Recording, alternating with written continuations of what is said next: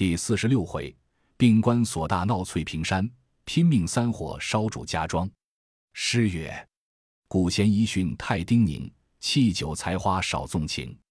李白沉江真见识，绿珠泪主更分明。同山蜀道人何在？征地图王客已清。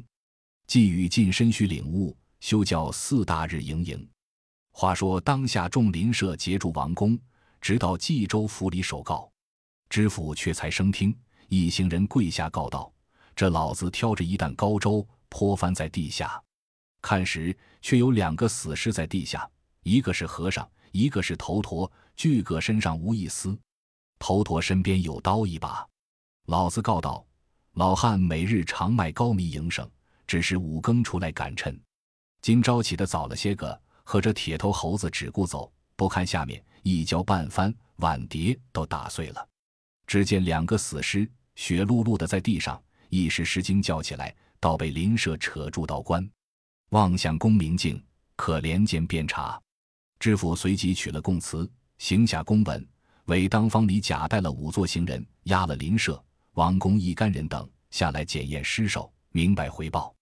众人登场看检已了，回州禀赋知府。未被杀死僧人，系是报恩寺舍里裴如海，傍边头陀，系是寺后胡道。和尚不穿一丝，身上三四道硕伤，致命方死。胡道身边见有凶刀一把，指脖项上有勒死痕伤一道，像是胡道撤刀硕死和尚，具罪自行勒死。知府叫居本寺守僧，居问缘故，俱各不知情由。知府也没个决断。当案孔目禀道：“眼见的是这和尚裸形赤体，必是和那个头陀干甚不公不法的事，互相杀死，不干王公之事。”邻舍都交赵宝听后，尸守着杨本寺住持，即被棺木圣殓，放在别处，立个互相杀死的文书变了。知府道：“也是。”随即发落了一干人等，不在话下。冀州城里有些好事的子弟们。已知此事在街上讲动了，因此做成一支曲儿来，道是：颇耐秃裘无状，做事只嫩狂荡。暗约娇娥，要为夫妇永同冤账。怎竟官恶满盈，玷辱诸多和尚？血泊内横尸李相，今日赤条条什么模样？立雪其腰，头颜未虎，全不降祖师经上。木莲旧木升天。这贼突为娘身丧，后来冀州城里书会们被知了这件事，拿起笔来，又做了这支《临江仙词》，交唱道：“破戒杀门情罪恶，终招女色昏迷。头陀坐坐一敲起，睡来同亲枕，死去不分离。小和尚片时狂性起，大和尚破丧魂飞。长街上露出这些儿，只因胡道者害了海蛇离。”这件事满城里都讲动了，那妇人也惊得呆了，自不敢说，只是肚里暗暗的叫苦。杨雄在冀州府里，有人告道杀死和尚头陀，心里早瞧了七八分，寻思此一事准是石秀做出来了。我前日一时间错怪了他，我今日闲些，且去寻他，问他个真实。正走过周桥前来，只听得背后有人叫道：“哥哥那里去？”杨雄回过头来。见是石秀，便道：“兄弟，我正没寻你处。”石秀道：“哥哥且来我下处和你说话。”把杨雄引到客店里小房内，说道：“哥哥，兄弟不说谎吗？”杨雄道：“兄弟，你休怪我，是我一时愚蠢不是了。酒后失言，反被那婆娘瞒过了，怪兄弟相闹不得。我今特来寻贤弟负荆请罪。”石秀道：“哥哥。”兄弟虽是个不才小人，却是顶天立地的好汉，如何肯做这等之事？怕哥哥日后中了奸计，因此来寻哥哥，有表记叫哥哥看。江果和尚头陀的衣裳尽包在此。杨雄看了，心头火起，便道：“兄弟休怪，我今夜遂割了这件人，出这口恶气。”石秀笑道：“你又来了，你既是宫门中勾当的人。”如何不知法度？你又不曾拿得他针尖，如何杀的人？倘或是小弟胡说时，却不错杀了人。杨雄道：“誓此怎生罢休得？”石秀道：“哥哥只依着小弟的言说，教你做个好男子。”杨雄道：“贤弟，你怎地教我做个好男子？”石秀道：“此间东门外有一座翠屏山，好生僻静。哥哥到明日，只说道：我多时不曾烧香，我今来和大嫂同去，把那妇人转将出来，就带了莹儿同到山上。小弟先在那里等候着，当头对面，把这事非都对得明白了。哥哥那时许与意志修书，弃了这妇人，却不是上着。”杨雄道：“兄弟何必说的？你身上清洁，我已知了。”都是那妇人谎说，石秀道：“不然，我也要哥哥知道他往来真实的事。”杨雄道：“既然兄弟如此高见，必不差了。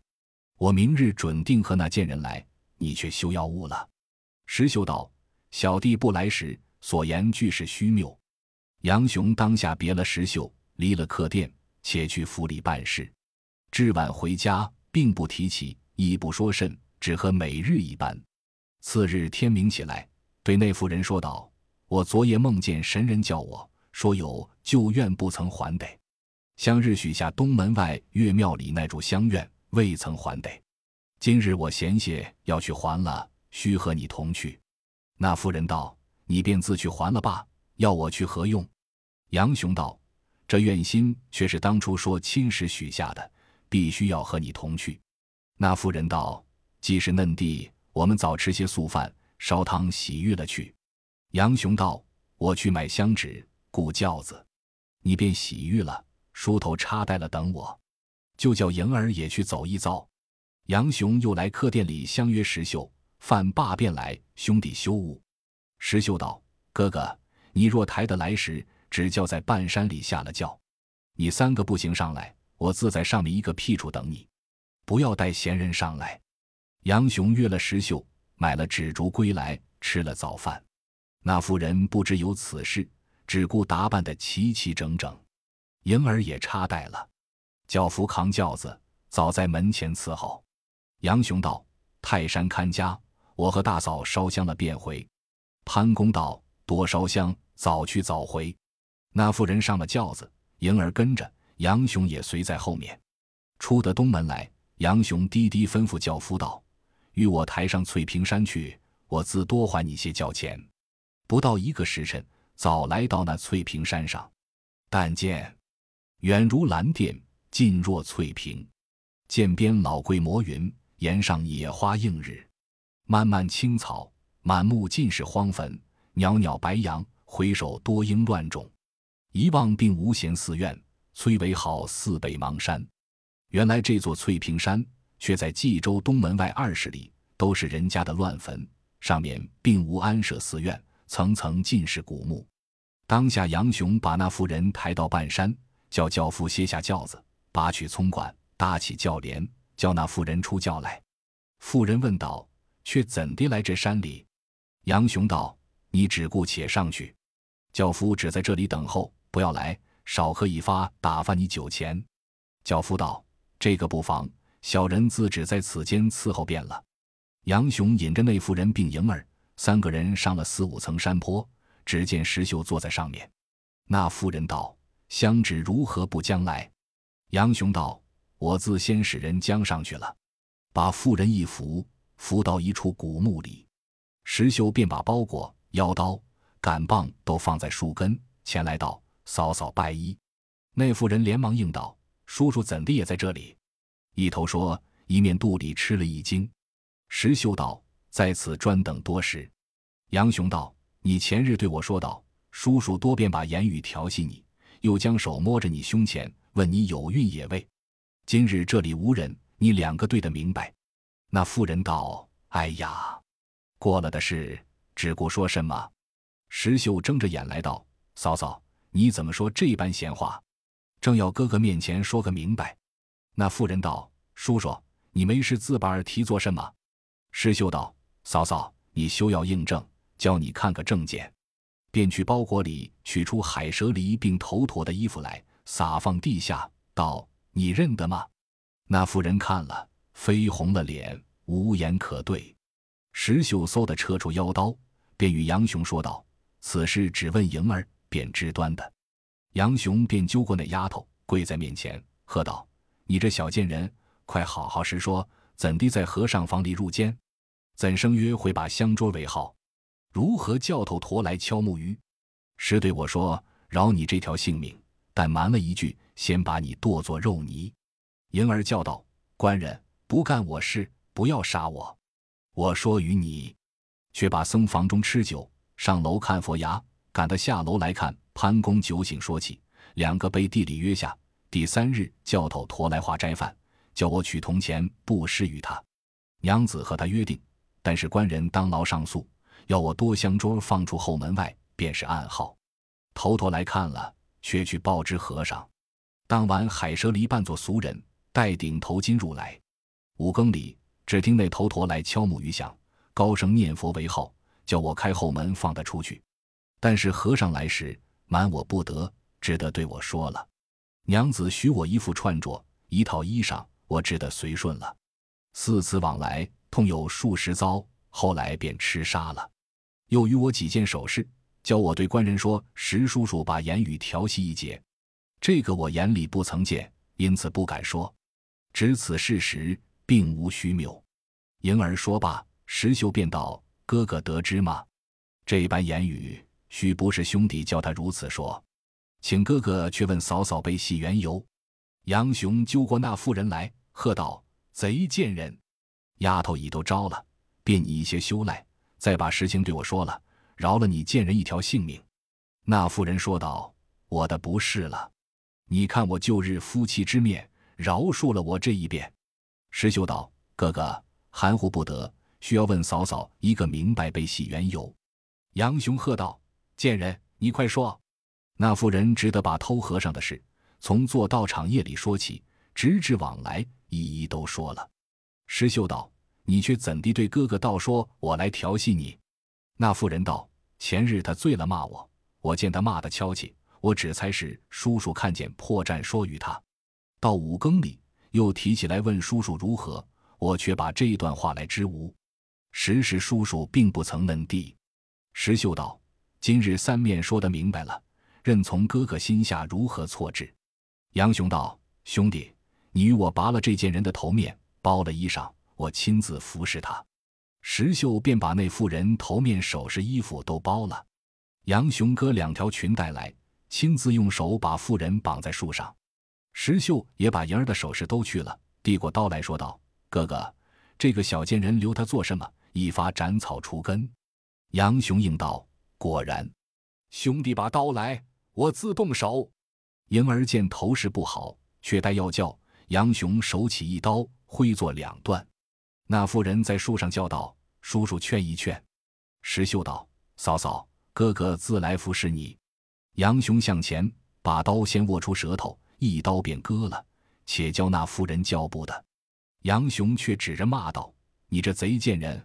我一时间误听不明，险些被你瞒过了。”一者坏了我兄弟情分，二乃酒后必然被你害了性命，不如我今日先下手为强。我想你这婆娘心肝五脏怎地生着？我且看一看。一刀从心窝里直割到小肚子上，取出心肝五脏，挂在松树上。杨雄又将这妇人七十件分开了，却将头面衣服都拴在包裹里了。杨雄道：“兄弟，你且来，和你商量一个长辩。”如今一个奸夫，一个淫妇，都已杀了，只是我和你投那里去安身立命。石秀道：“兄弟已寻思下了，自有个所在，请哥哥便行，不可单持。”杨雄道：“却是那里去？”石秀道：“哥哥杀了人，兄弟又杀人，不去投梁山坡入伙，却投那里去？正是，奸淫妇女说原因，顷刻尸骸化作尘。若欲避他灾与祸。”梁山坡里好前身，杨雄道：“且住！我和你又不曾认得他那里一个人，如何便肯收录我们？”石秀道：“哥哥诧异，如今天下江湖上皆闻山东及时雨宋公明招贤纳士，皆是天下好汉，谁不知道？放着我和你一身好武艺，仇甚不收留？”杨雄道：“凡事先难后易，免得后患。”我却不合适工人，只恐他疑心，不肯安着我们。石秀笑道：“他不是押司出身，我教哥哥一发放心。前者哥哥任意兄弟那一日，先在酒店里和我吃酒的那两个人，一个是梁山坡神行太保戴宗，一个是锦豹子杨林。他与兄弟十两一锭银子，尚物自在包里，因此可去投托他。”杨雄道：“既有这条门路，我去收拾了些盘缠便走。”石秀道：“哥哥，你也这般都搭？倘或入城事发拿住，如何脱身？”放着包裹里见有若干拆穿首饰，兄弟又有些银两，再有三五个人也够用了，何须又去取讨？惹起是非来，如何救解？这是少时便发，不可迟滞。我们只好望山后走。石秀便背上包裹。拿了干棒，杨雄插了腰刀在身边，提了坡刀，却待要离古墓，只见松树后走出一个人来，叫道：“清平世界，当当乾坤，把人割了，却去投奔梁山坡入伙。”我听得多时了。杨雄、石秀看时，那人那头便拜。杨雄却认得这人，姓氏名谦，祖贯是高唐州人士，流落在此。则一地里做些飞檐走壁、跳离骗马的勾当，曾在冀州府里吃官司，却得杨雄救了他。人都叫他坐骨上凿，怎见得石谦的好处？有诗为证：骨软身躯健，眉浓眼目鲜，形容如怪族，行步似飞仙。夜景穿墙过，更深绕屋悬。偷营高手客，骨上早时迁。当时杨雄便问时迁：“你说什么？”时迁道：“结吉哥哥听禀，小人近日没甚道路，在这山里掘些古坟，觅两分东西。因见哥哥在此行事，不敢出来冲撞，却听说去投梁山坡入伙。小人如今在此，只做的些偷鸡盗狗的勾当，几时事了？跟随的二位哥哥上山去，却不好。未知尊义肯代妾小人吗？”石秀道。既是好汉中人物，他那里如今招纳壮士，那争你一个。若如此说时，我们一同去。石谦道：“小人却认得小路去。”当下引了杨雄、石秀三个人自取小路下后山，投梁山坡去了。却说这两个轿夫在半山里等到红日平西，不见三个下来，吩咐了，又不敢上去，挨不过了，不免信步寻上山来。只见一群老鸦成团打块在古墓上，两个轿夫上去看时，原来却是老鸦夺那肚肠吃，以此聒噪。轿夫看了，吃那一惊，慌忙回家报与潘公，一同去冀州府里守告。知府随即差为一员县尉，带了五座行人来翠屏山检验尸首已了。回府知府禀道：捡得一口妇人潘巧云，搁在松树边，使女迎儿。杀死在古墓下，坟边遗下一堆妇人头陀衣服。知府听了，想起前日海和尚头陀的事，背细询问潘公。那老子把这僧房酒醉一劫和这石秀出去的缘由都说了一遍。知府道：“眼见的是此妇人与这和尚通奸，那女使头陀作脚，想着石秀那思路见不平，杀死头陀和尚。”杨雄这厮今日杀了妇人，女使无疑，定是如此。只拿得杨雄、石秀，便知端的。当即行一文书，出给赏钱，捕获杨雄、石秀，其余叫夫人等各放回厅后。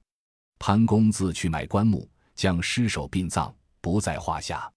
再说杨雄、石秀，石千离了冀州地面，在路夜宿小行，不则一日行到运州地面。过得香林洼，早望见一座高山，不觉天色渐渐晚了。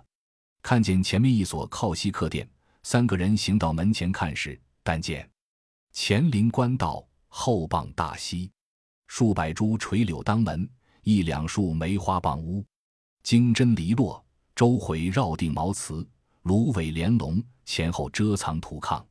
右壁相一行书写：“门关木皆五湖滨。”左石下七字俱道。庭湖朝迎三岛客，虽居野店荒村外，亦有高车司马来。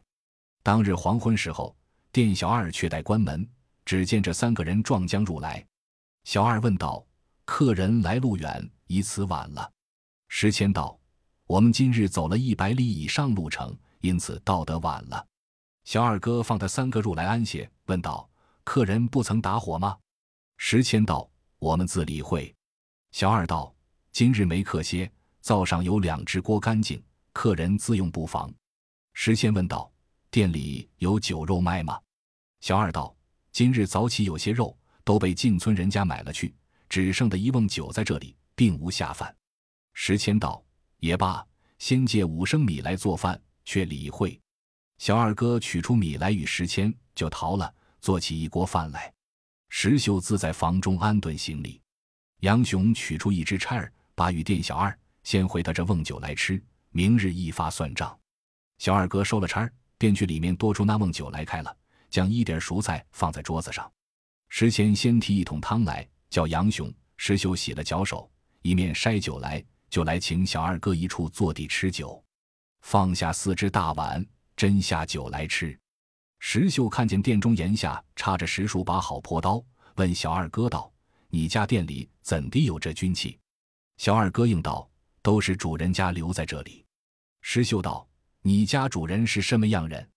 小二道：“客人，你是江湖上走的人，如何不知我这里的名字？前面那座高山便唤作独龙冈山，山前有一座令微微冈子，便唤作独龙冈。”上面便是主人家住宅，这里方圆三百里，却唤作祝家庄。庄主太公祝朝奉有三个儿子，称为祝氏三杰。庄前庄后有五七百人家，都是佃户，各家分下两把朴刀于他。这里唤作祝家店，常有数十个家人来店里上宿，以此分下坡刀在这里。石秀道：“他分军器在店里何用？”小二道。此间离梁山坡不远，地方较近，只恐他那里贼人来借粮，因此准备下。石秀道：“我与他些银两，回与我一把朴刀用，如何？”小二哥道：“这个却使不得，器械上都编着字号，我小人吃不得主人家的棍棒，我这主人法度不轻。”石秀笑道：“我自取笑你，你却变慌，且只顾饮酒。”小二道。小人吃不得了，先去歇了。客人自便，宽饮几杯。小二哥去了，杨雄、石秀又自吃了一回酒。只见石谦道：“哥哥要肉吃吗？”杨雄道：“店小二说没了肉卖，你又那里得来？”石谦嘻嘻的笑着，去灶上提出一只老大公鸡来。杨雄问道：“那里得这鸡来？”时迁道：“小弟却才去后面净手，见这只鸡在笼里。”寻思没甚与哥哥吃酒，被我悄悄把去溪边杀了，提桶汤去后面，就那里鲜得干净，煮的熟了，把来与二位哥哥吃。杨雄道：“你这厮还是这等贼手贼脚。”石秀笑道：“还不改本行。”三个笑了一回，把这鸡来手撕开吃了，一面盛饭来吃。只见那店小二略睡一睡，放心不下，八将起来前后去照管。只见厨桌上有些鸡毛。都是鸡骨头，却去灶上看时，半锅肥汁。小二慌忙去后面笼里看时，不见了鸡，连忙出来问道：“客人，你们好不达道理，如何偷了我店里报晓的鸡吃？”石谦道：“见鬼了，爷爷！我自路上买的这只鸡来吃，何曾见你的鸡？”小二道：“我店里的鸡去哪里去了？”石谦道：“敢被野猫拖了，黄星子吃了。”药鹰扑了去，我却怎地得知？小二道：“我的鸡才在笼里，不是你偷了是谁？”石秀道：“不要争，值几钱赔了你便罢。”店小二道：“我的是抱小鸡，店内少他不得，你便赔我十两银子也不计，只要还我鸡。”石秀大怒道：“你诈哄谁？老爷不赔你便怎的？”店小二笑道：“客人，你们休要在这里讨野火吃。”只我店里不比别处客店，拿你到庄上，便做梁山坡贼寇解了去。石秀听了，大骂道：“便是梁山坡好汉，你怎么拿了我去请赏？”杨雄也怒道：“好意还你些钱，不赔你怎地拿我去？”小二叫一声：“有贼！”只见店里赤条条地走出三五个大汉来，竟奔杨雄、石秀来，被石秀手起，一拳一个都打翻了。小二哥正在要叫，被石谦一掌打肿了脸，作声不得。这几个大汉都从后门走了。杨雄道：“兄弟，这司门一定去报人来，我们快吃了饭走了吧。”三个当下吃饱了，把包裹分开腰了，穿上麻鞋，挎了腰刀，个人去枪架上捡了一条好破刀。石秀道：“左右只是左右，不可放过了他。”便去灶前寻了把草，灶里点个火，往里面四下淬着，看那草房被风一扇，呱呱杂杂火起来，那火顷刻间天也似般大。三个拽开脚步往大路边走，正是小份原来为壤机，便叫兵险及千里。智多星用连环计，注视庄园做粉机。三个人行了两个更次，只见前面后面火把不计其数，约有一二百人，发着寒赶将来。石秀道：“且不要慌，我们且捡小路走。”杨雄道：“且住，一个来杀一个，两个来杀一双。”待天色明朗，却走。说犹未了，四下里合拢来，杨雄当先，石秀在后，石谦在中，三个挺着坡刀来战庄客。那伙人初时不知，轮着枪棒赶来。杨雄手起坡刀，早戳翻了五七个。前面的便走，后面的急待要退。石秀赶入去，又说翻了六七人。四下里庄客见说杀伤了十数人，都是要性命的。四两不是头，都退了去。三个得一步，赶一步。正走之间，喊声又起，枯草里输出两把挠钩，正把石谦一挠钩搭住，拖入草窝去了。石秀急转身来救石谦，背后又输出两把挠钩来，却得杨雄眼快，便把坡刀一拨，两把挠钩拨开去了，将坡刀往草里便戳，发声喊，都走了。两个见捉了石谦，怕深入重地。已无心恋战，顾不得时迁了，且四下里寻路走罢。见东边火把乱鸣，小路上又无丛林树木，两个便往东边来。众庄客四下里赶不着，自救了带伤的人去，将石谦背捡绑了，押送住家庄来。